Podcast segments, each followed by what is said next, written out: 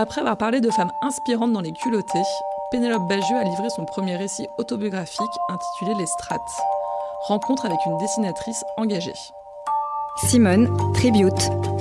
Simone Tribute. Simone Tribute. Simone Tribute. La parole donnée à celles et ceux qui font bouger les lignes.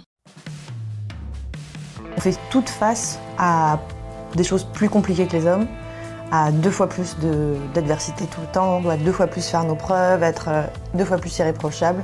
Donc je pense qu'on est toutes potentiellement un peu des, des culottés en puissance. On nous apprend, les femmes, à être. euh, on valorise plutôt le fait d'être douce, d'être tempérée, on dit t'énerve pas, crie pas trop fort, euh, ça sert à rien de s'énerver, on n'arrive à rien en se mettant en colère. Je pense que c'est complètement faux et qu'on arrive à plein de choses en se mettant en colère. Une des femmes dont je parle dans les culottés, qui s'appelle Lema Bowie, dit qu'on les femmes en ont assez d'être poliment fâchées. Elle a fini prix Nobel de la paix, donc ça lui a plutôt bien servi d'être énervée. En fait, on peut faire des choses, euh, vraiment bouger des montagnes en utilisant sa colère et son indignation, du moment qu'on la contient pas.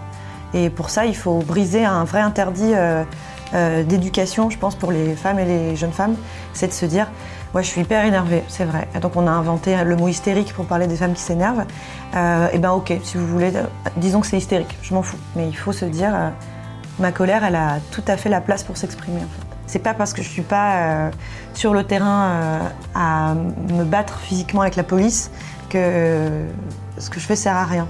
Et je pense que c'est qu'on arrive à se dire tout, tout ça en fait. Ne pas laisser passer des propos sexistes à un dîner à Noël avec la famille. Ben voilà, on est un peu activiste en faisant ça parce que hum, on essaye d'être aligné entre ses convictions et, faire quelque chose. À partir du moment où j'ai l'impression que les femmes méritent d'être traitées de manière équitable et d'avoir les mêmes droits et les mêmes privilèges et les mêmes opportunités que les hommes, bon ben ça veut dire qu'on est féministe. quoi. Donc il faut pas avoir peur de le dire jusqu'à ce que ça soit vraiment plus un problème et que ce soit plus un mot qui déchaîne immédiatement euh, au minimum la méfiance et au pire euh, des réactions un peu hostiles. J'avais plusieurs histoires de femmes que j'avais envie de raconter et que plutôt, plutôt que faire un livre sur euh, chacune d'elles, je me suis dit que j'allais raconter brièvement quelques éléments sur la vie de toutes. Chacune d'entre elles, à sa manière, euh, a à un moment décidé de faire comme elle voulait, a décidé d'arrêter de subir les choses euh, qu'elle sub- qu'elle subissait de plein de façons et pour plein de raisons, que ce soit euh, le, contexte social de l'époque, leurs parents, euh, leur mari,